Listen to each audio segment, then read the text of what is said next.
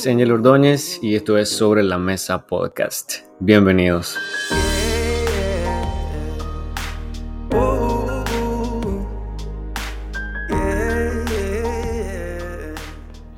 Hola, bienvenidos.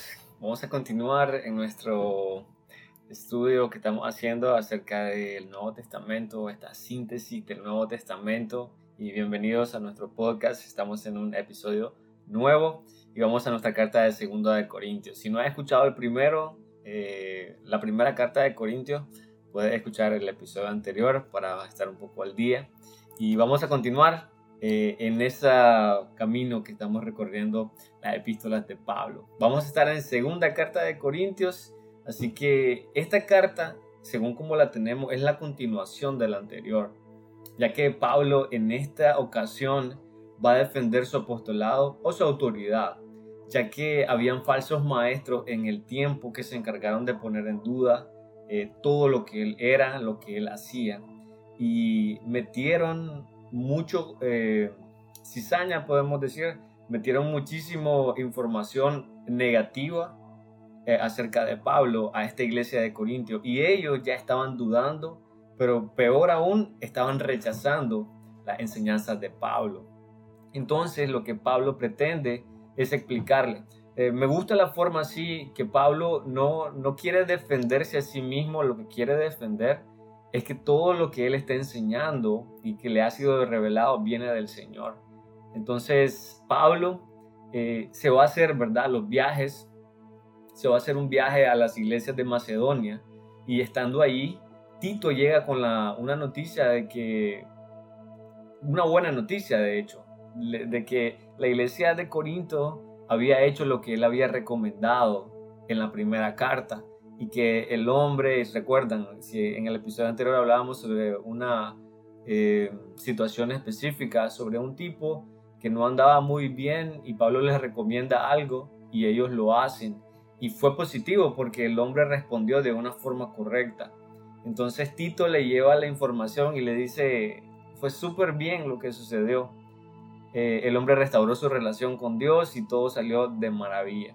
Entonces esto llena de alegría a Pablo, pero también le traen una mala noticia. Había un grupo de personas en la iglesia que estaban rechazando su autoridad y de hecho la primera carta, eh, con la primera carta como ellos lo sintieron como un regaño y fue peor el rechazo.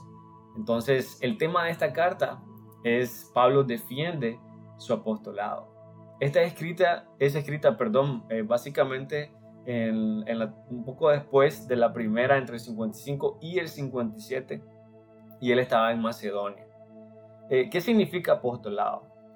Eh, apostolado es la autoridad que tenía este siervo del Señor, ya que fue reclutado por Cristo mismo como apóstol a los gentiles. Entonces, cuando pensamos en apostolado, pensemos en esa autoridad que Cristo le dio al comisionarlo como un apóstol a los gentiles. Entonces, lo que Pablo hace aquí es mencionar eh, en su defensa cuatro aspectos de su vida que afirmaban eh, que lo que él hacía venía del Señor. Lo primero que él menciona son sus, sus sufrimientos. Él menciona un poco acerca de lo que él ha pasado. Entonces, en más de cinco porciones de esta carta, Pablo menciona todo lo que le ha costado el camino de ser cristiano. Y todo lo malo, todo lo negativo que él pasaba, eh, honestamente venían de otros judíos. Entonces me llama muchísimo la atención que, que estos problemas, estas situaciones difíciles, no venían de personas inconversas, venían de personas estudiosas de la ley, venían de los mismos religiosos del tiempo eh, es irónico eh, que las situaciones más difíciles sean por culpa de esos que siempre dicen creer y profesar una religión. Pablo se toma el tiempo de aclarar eh, quién era el enemigo en realidad. Y él menciona muchísimas cosas. En los sufrimientos, él menciona que él ha sido azotado, que él ha sido apedreado, que él ha sufrido naufragio, que él ha pasado peligros, trabajos durísimos, ha pasado por fatigas, desvelos, hambre, sed, ayuno, desnudez, preocupación, eh, increíble la cantidad de cosas que, que él pudo pasar. Y de hecho aquí él menciona que él tenía un aguijón y él tenía algo, ¿verdad?, que, que lo atormentaba y él lo explica y él dice que oraba por eso. Y ahí es donde hemos escuchado, creo yo, cantidad de mensajes acerca de esto, sobre este versículo, que es donde dice que él tenía un aguijón de la carne, un tormento, un problema. Eh, y el aguijón le recordaba que él era débil. Dice que él oraba y, y, le pedía al Señor, Señor, te pido que me lo quite, te pido ya, por favor. Pero Dios le recordaba y le dijo, no, en estos momentos es cuando yo me manifiesto mejor en vos. Entonces, Él da esa parte. Eh, entonces, primero Él menciona todos sus sufrimientos. Luego Él menciona su ministerio. Pablo da una razón por qué Él hace todo lo que hace con tanta pasión. Pablo es una de las personas que creo yo que a lo que sea que Él se dedicaba, Él era de los mejores. Y eso nos da una super lección a nosotros. Eso nos da una super lección. No importaba el precio que iba a pagar por lo que él hacía, él lo iba a hacer muy bien. Eh, y trabajando para el Señor, habían dos cosas que él sacrificó y dos cosas que él demostró también. Entonces, pensando en eso, él tenía amor por su trabajo y él tenía un amor por sacrificarse por el Señor. Entonces, en el capítulo 5, ¿verdad? Él dice, yo soy un embajador aquí yo soy un embajador. Un embajador no es la máxima autoridad, un embajador es enviado por alguien. ¿Ya? Entonces, él amaba, él amaba hacer lo que hacía, pero sobre todo amaba que las personas se reconciliaran con Dios. Un embajador lo que hace es una conexión entre punto A y punto B, o persona A y persona B. Entonces, eso es lo que él amaba. Amaba que las personas se reconciliaran con Dios. Entonces, primero él menciona su sufrimiento, segundo, él menciona su ministerio y tercero, él menciona su autoridad. Él cuando menciona su autoridad, él simplemente lo que quiere explicar es de quién viene esa autoridad. Pablo les explica que su propósito eh, de corrección no es para destrucción y esto es súper importante. Él les dice, yo no los corrijo para que ustedes eh, se destruyan o se vayan o se enojen más, no, sino para que tengan una mejor relación, para que su obediencia sea muchísimo mejor. Entonces, él indica que su autoridad, ¿verdad? No, no es netamente de él, sino que la autoridad de lo que él enseña viene de algo sobrenatural, en este caso Dios, Jesucristo. Y él les dice, y lo explica en el capítulo 10 hasta el capítulo 11, una parte. ¿ya? Entonces, él explica eh, como tercer punto. Cuarto punto que él explica, cuarto aspecto, es lo que él había hecho, lo que él lograba hacer con el poder de Dios. En el capítulo 12 lo podemos mirar y el capítulo 13. Con esto Pablo, ¿verdad? Lo que quiere es reafirmar que su mensaje venía de Dios. Estamos claros de que estos apóstoles hacían las cosas con el poder de Dios, no porque ellos tenían algún tipo de poder especial, no, pero sí eso decía que todo lo que ellos decían y hacían venía de Dios. Era una señal de que Dios estaba con ellos. Dios había dado ese poder a todos los discípulos. Entonces él menciona esta parte. Entonces los cuatro aspectos que él menciona es los sufrimientos, su ministerio, su autoridad y los milagros que él había logrado hacer a través del Espíritu Santo. O perdón, el Espíritu Santo a través de él. Eh, esta carta tiene dos eh, cosas adicionales o dos enseñanzas adicionales.